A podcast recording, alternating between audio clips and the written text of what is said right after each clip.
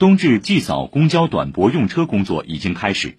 据预测，今年冬至期间，预计全市将有一百九十四点六三万人次、三十四点四二万辆车次出行祭扫，人车流量集中在十二月十八至二十一号四天，其中二十一号冬至为祭扫高峰极值。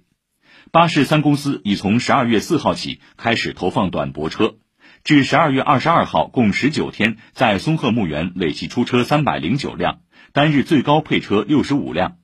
F 一赛场上课点、水景广场十一号线上课点、一宁路口等多个上课点也已安排扫墓短驳车辆。以上由记者周一宁报道。